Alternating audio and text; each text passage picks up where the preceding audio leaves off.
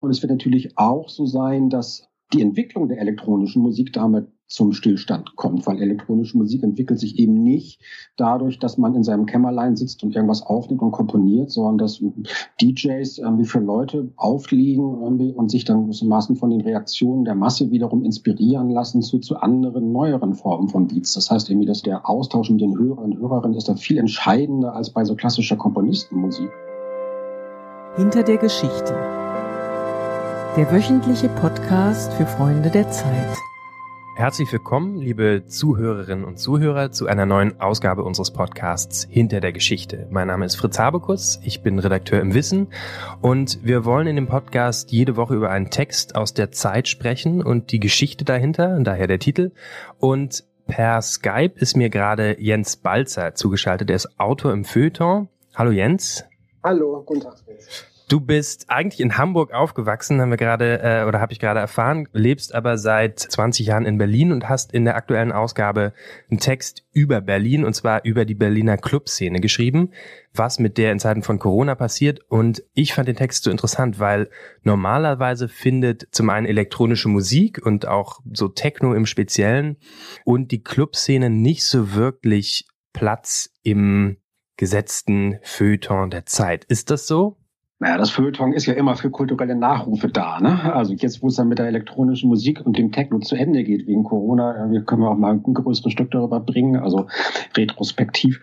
Nein, tatsächlich ist es so, ich bin ja seit ein paar Jahren irgendwie als Autor tätig im Feuilleton und habe da schon auch den einen oder anderen Text über elektronische Musik und über Clubmusik geschrieben. Aber in der Tat ist es so, dass sich wahrscheinlich so den üblichen Rastern des Feuilletons erstmal entzieht. Also zum einen, weil trete, glaube ich, keinem zu nahe, wenn ich sage, dass das Zeitfiltern ja doch eher noch so bildungsbürgerlich orientiert ist, also jetzt Popkultur nicht wirklich irgendwie also so, so ein Aufmerksamkeitszentrum darstellt. Und wenn, dann ist es halt eher so, dass dann auch künstlerische Phänomene betrachtet werden, die sich so werkhaft umschließen lassen, ne? also die dann so rezensiert werden können. Und bei Techno- und Clubmusik geht es halt im Zweifelsfall immer darum, oder geht es nicht darum, dass man, dass man Werke bespricht, sondern dass man Situationen bespricht. Ne? Also das Interessante bei Clubmusik ist ja, dass dass man dazu tanzt und was das mit den Leuten macht und wie man sich irgendwie in Clubs irgendwie zum, zum DJ verhält und zu anderen Menschen, irgendwie, die sich in diesem Club auch gerade befinden. Das sind alles Situationen, die sich eigentlich jetzt eher so, sagen wir mal, diesem, diesem klassisch rezensentischen irgendwie entziehen und das deswegen wahrscheinlich auch immer noch eher schwer haben, im, sagen wir so, im, im Feuilleton jetzt irgendwie einen Platz zu finden. Aber würde das nicht genauso auch für eine Theaterinszenierung oder eine Operninszenierung gelten, die ja auch nur in dem Moment existent ist, auf der sie na, ich glaube, bei, bei Theatern und Opern ist es ja eher noch so, dass das zu einem institutionalisierten Feuilleton-System gehört. Also die, die Oper und das Theater gehört klassisch ins Feuilleton, genau wie die Kritik irgendwie ganz klassisch irgendwie zum, zum System der Opern und Theater gehört. Ne? Also da, Opern und Theaterleute gehen ja ganz anders mit Kritik um irgendwie als, als Menschen aus der Popkultur. Denen ist es in der Regel völlig egal, was da irgendjemand rezensiert oder, oder kritisiert. Das heißt, es gibt dann so, so eine ganz traditionelle Verklammerung dieser beiden Sphären. Und die gibt's halt in der Popkultur eher nicht. Das heißt, die muss man immer, immer wieder herstellen. Ich habe irgendwie 20 Jahre fast bei der Berliner Zeitung als Popredakteur und auch als stellvertretender Feuilleton-Chef gearbeitet. Da habe ich mich sehr lange darum bemüht, so eine, so eine Verschränkung herzustellen, aber die ist sehr fragil. Also man merkt jedes Mal, wenn zum Beispiel im Corona die Plätze im Feuilleton geringer werden, dass es dann tatsächlich eher so an den popkulturellen Enden gespart wird, einfach weil es historisch nicht so, nicht so, nicht so notwendig miteinander verklammert ist. Und was macht man da als Pop-Autor? Oh, einfach weiterschreiben. Man muss halt die Leute, das ist auch ganz hilfreich, man muss dann halt auch die Leute, die sich eigentlich dafür nicht interessieren oder diese Art von, von Kultur erstmal nur so aus den Augenwinkeln wahrnehmen, dann immer wieder von Neuem davon überzeugen, dass das wirklich auch ganz, ganz relevant ist.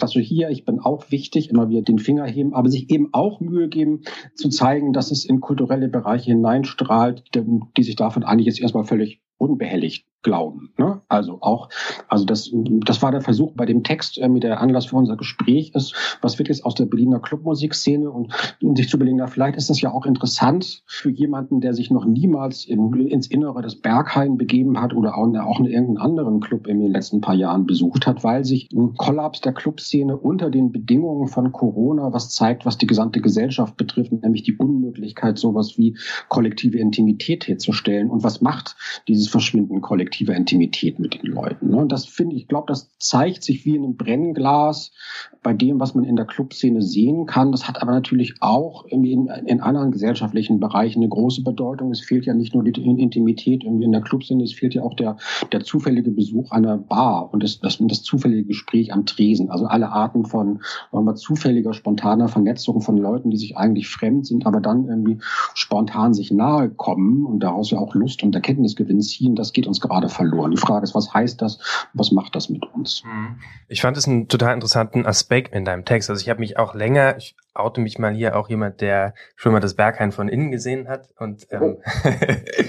und ich habe mich immer gefragt, warum findet diese Art von Musik eigentlich nicht im Feuilleton zum Beispiel statt? Warum ist, warum hat es Gangster-Rap zum Beispiel viel viel einfacher besprochen zu werden? Das letzte Haftbefehl-Album hatte in der Zeit von Moritz von Ustler eine Besprechung, eine Seite und irgendwie ich hatte das Gefühl, eine bestimmte Art von Musik, Gangster-Rap wird adoptiert und wird dann irgendwie lieb gehabt und und schafft es immer wieder besprochen zu werden auch in seiner gesellschaftlichen Relevanz besprochen zu werden, während das bei elektronischer Musik gar nicht so ist.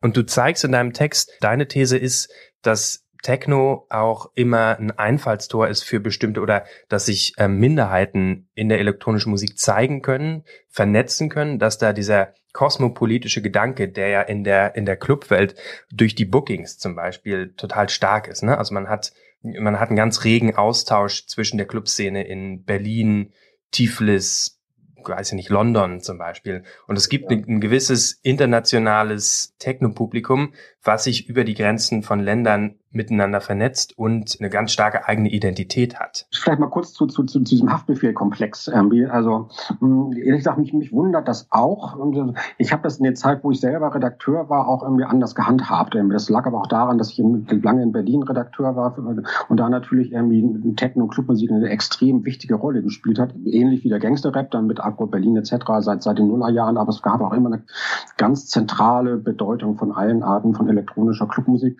Das mag sich vielleicht, wenn man aus Hamburg heraus berichtet, irgendwie anders darstellen, weil Hamburg ja so langweilig geworden ist, dass es ja eigentlich auch keine, keine relevante Clubszene mehr gibt. Vielleicht kommt man dann auch eher in der Regel erstmal nicht darauf, sich damit zu beschäftigen. Mir kommt Haftbefehl jetzt gerade mal vor, wie, wie sowas wie vor, vor 30 Jahren Peter Maffay. Das ist irgendwie so Musik für Leute, die sonst irgendwie keine Musik hören. Das hat dann irgendwie so, so einen plötzlichen, plötzlichen Durchschlag und ich glaube, dass sich jetzt jeder damit irgendwie beschäftigen muss. Also, so, und wenn man tatsächlich über elektronische Clubmusik schreiben will oder sich dafür interessiert, dann hat das, braucht man natürlich einen viel längeren Anlauf dazu. Dann reicht es nicht, sich irgendwelche Sachen im, im Internet anzuhören, sondern man versteht das nur, wenn man wirklich auch eine eigene Rave-Biografie hat oder wenn man lange in Clubs gegangen ist irgendwie und lange auch irgendwie, naja, sich, sich draußen in der Welt irgendwie herumgeschlagen hat. Und mir kommt viel was von dem, was ich momentan im Feuilleton lese, auch über Popmusik so vor, als ob die Leute gar nicht mehr rausgehen. Ne? Also das ist eher so, das ist halt so, so, so Stubenhockermusik und Hip-Hop ist in einer gewissen Weise ja auch so Stubenhockermusik. Ne? Die lernt man, das lernt man am ehesten über das Internet kennen. Irgendwie. Es funktioniert auf Konzertbühnen in der Regel nicht. Also es gibt ja nichts Schlimmeres als Hip-Hop-Konzerte ähm, und funktioniert auch irgendwie in, in, in DJ-Zusammenhängen selten. Also es ist eigentlich eher eine Musik, die man so von, von zu Hause aus hört und über diese man sich Gedanken machen kann. Und das ist dann für Leute, die nicht so gerne rausgehen, erstmal naheliegender. Was heißt das dann, dieses Stubenhockermusik. Im Moment sind ja alle zu Stubenhockern verdammt und man sieht es bei, bei elektronischer Musik, dass es diese gestreamten DJ-Sets gibt, die, ähm, die irgendwie ein bisschen traurig machen, weil genau dieser Aspekt, die diese kollektive Intimität, die du vorhin angesprochen hast, das ist ja im gewissen Sinne auch Funktionsmusik. Also das ist Musik, die dazu dient, dass du dich bewegst und in eine Art von Zustand gerätst, der aus der kollektiven Erfahrung und dem sich kollektiven sich bewegen entsteht. Was heißt das für Technomusik und für elektronische Musik, wenn genau dieser Aspekt der, des Tanzens dazu fehlt und dieser kollektiven Erfahrung? Und was heißt das für, für die Clubs, deren Wesensmerkmal das ist, dass sie diese Musik zeigen und spielen. Ja, das ist natürlich katastrophal. Da kommt ja auch der melancholische Grundton meines Textes so her. Ich sehe eigentlich auf absehbare Zeit überhaupt keinen Ausweg aus der gegenwärtigen Lage. Also die Clubs werden nicht wieder aufmachen können. Das, das System, das hast du vorhin schon gesagt, so dieses internationalen Techno-Austausches, also der Leute, die rund um den Globus fliegen, mal hier, mal da auffliegen, irgendwie auch der internationalen Vernetzung, das wird sich auf noch längere Zeit nicht wieder etablieren können. Das ist alles im Moment mehr oder weniger ins Wachkoma gefallen. Es gibt dann wie zum Beispiel, das schreibe ich auch drüber, im, im, vom Bergheim, ihren Biergarten wieder aufgemacht über den Sommer und am, am Wochenende legen dann da so die Resident-DJs auf. Das ist dann tatsächlich kommt also so also eine Art so eine Durchhaltemöglichkeit. Also man kann sie mal wieder treffen mit den Leuten, mit denen man früher raven ging, ist noch alle ganz froh, mal wieder da zu sein. Das hat natürlich auch so was Beerdigungshaftes. Ne? Also man wohnt jetzt gewissermaßen der, der Beerdigung der eigenen Kultur gerade bei und freut sich, dass man zumindest einige von früher noch am Leben sind und nochmal so miteinander eine, eine Apfelsaftschorle trinken können. Aber das ist natürlich alles irgendwie jetzt nicht, nicht das Wahre. Und es wird natürlich auch so sein, dass die Entwicklung der elektronischen Musik damit zum Stillstand kommt, weil elektronische Musik entwickelt sich eben nicht dadurch, dass man in seinem Kämmerlein sitzt und irgendwas aufnimmt und komponiert, sondern dass DJs irgendwie für Leute auflegen irgendwie und sich dann gewissermaßen von den Reaktionen der Masse wiederum inspirieren lassen zu, zu anderen, neueren Formen von Beats. Das heißt irgendwie, dass der Austausch mit den Hörern und Hörerinnen ist da viel entscheidender als bei so klassischer Komponistenmusik irgendwie. Und das alles ist jetzt zum Stillstand gekommen und kann allenfalls mit so, also mit so Streaming-Events oder Biergarten-Events Events noch über eine Weile gerettet werden. Aber mir fehlt momentan völlig die Fantasie, mir vorzustellen, wie das im nächsten Frühjahr aussieht. Mhm. Ich zitiere mal kurz aus deinem Text einen Satz, den ich äh, beachtenswert fand. Keine andere Spielart des Pop war zuletzt so offen und durchlässig für die globalen Migrationsbewegungen von Klängen und Rhythmen, Traditionen und Stilen und für wechselseitige Inspiration über politische und kulturelle Grenzen hinweg. Keine andere Spielart war so eklektisch und auf euphorische Weise transgressiv. Kannst du das erklären?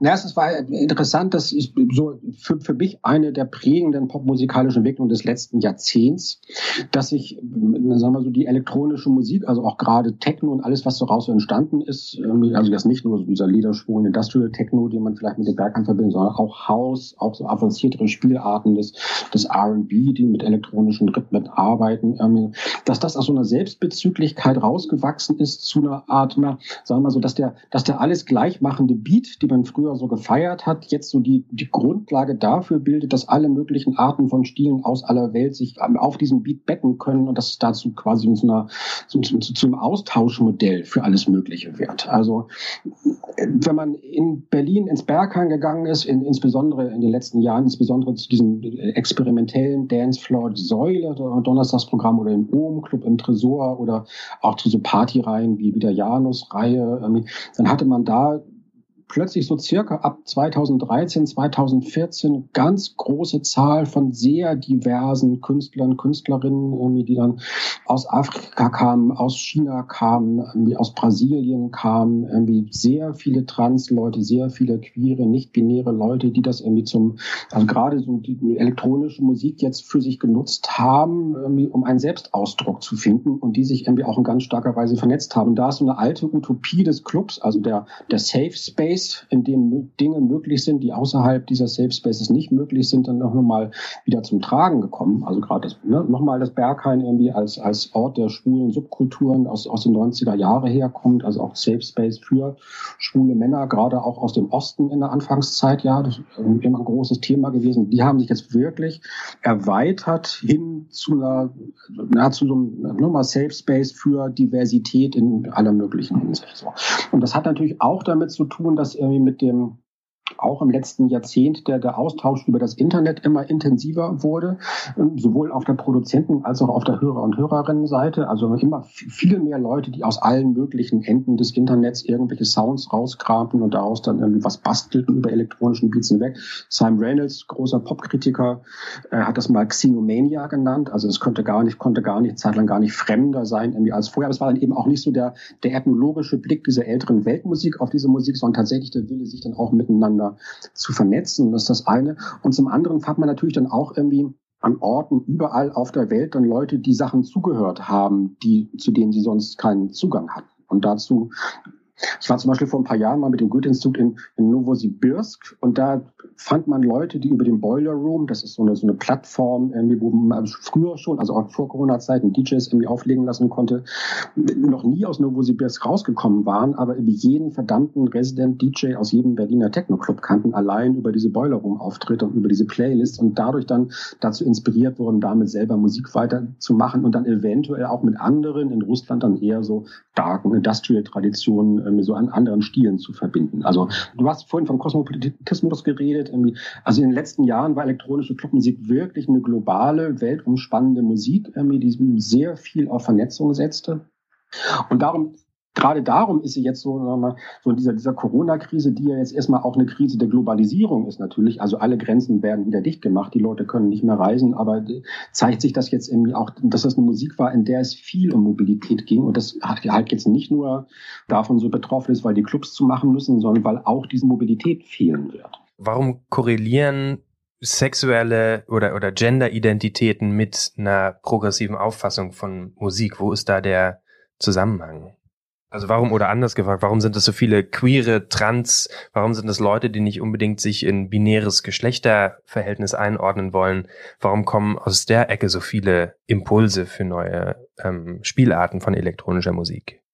Ich glaube, gerade wenn man das so in der internationalen Perspektive betrachtet, dann sind das natürlich Leute, die da, wo sie herkommen, irgendwie wenig Möglichkeiten haben, sich auszudrücken. Ne? Also selbst wenn man äh, aus, aus dem äh, mittleren Westen der USA kommt, kann man da selbstverständlich als Transmensch sehr einsam sein. Das heißt, die suchen sich dann ähm, wiederum auch da Safe Spaces, Clubs, irgendwie, in denen sie Musik machen können, in denen sie auflegen können, in denen sie Gleichgesinnte finden. Ich glaube, die Intensität des sich ausdrücken Wollens und auch des sich vernetzen Wollens mit anderen ist umso stärker natürlich, je, je einsamer man sich in der restlichen Welt fühlt. So, das ist irgendwie in der Popkulturgeschichte immer so gewesen. Das reicht zurück bis die, die Beschreibungen von Patti Smith in den 60er Jahren lesen, warum sie unbedingt nach New York wollte, also als Sehnsuchtsort aller, aller jungen Menschen, die sich aus welchen Gründen auch immer in ihren Heimatstädten irgendwie im, im mittleren Westen irgendwie einsam fühlten, genauso wie New York auch in den 80ern immer noch ein großer Sehnsuchtsort für, für die queere Community war. Also man, man ist einsam, man will weg und man will sich irgendwie dann auch ausdrücken in einer Art und Weise, bei der andere Menschen, die genauso einsam sind, dann andocken können. Das ist dann gewissermaßen das, das, das, das künstlerische Spiegelbild dessen, wie man sich auf Tanzflächen bewegt. Also man geht auf Tanzflächen, weil man mit Leuten zusammen sein will, die auch einen Ort suchen, der anders ist als die Realität, aber gleichzeitig auch voneinander keine Angst haben wollen. Ne? Also dieses, man will ja safe sein. Wir hören jetzt auf zu reden, damit die Leute auch noch einen Grund haben, deinen Text zu lesen. Heißt, die Party ist vorbei, erscheint diese Woche im Zeitfeuilleton. Vielen Dank, Jens Balzer, für deine Zeit und die Erklärung. Und ich habe ja nicht so viel Hoffnung, dass es bald wieder losgehen wird, aber danke dafür für dein Schlusswort und die Utopie, die da nochmal durchgeklungen ist. Aber sobald es wieder losgeht, gehen wir mal gemeinsam ins Berg.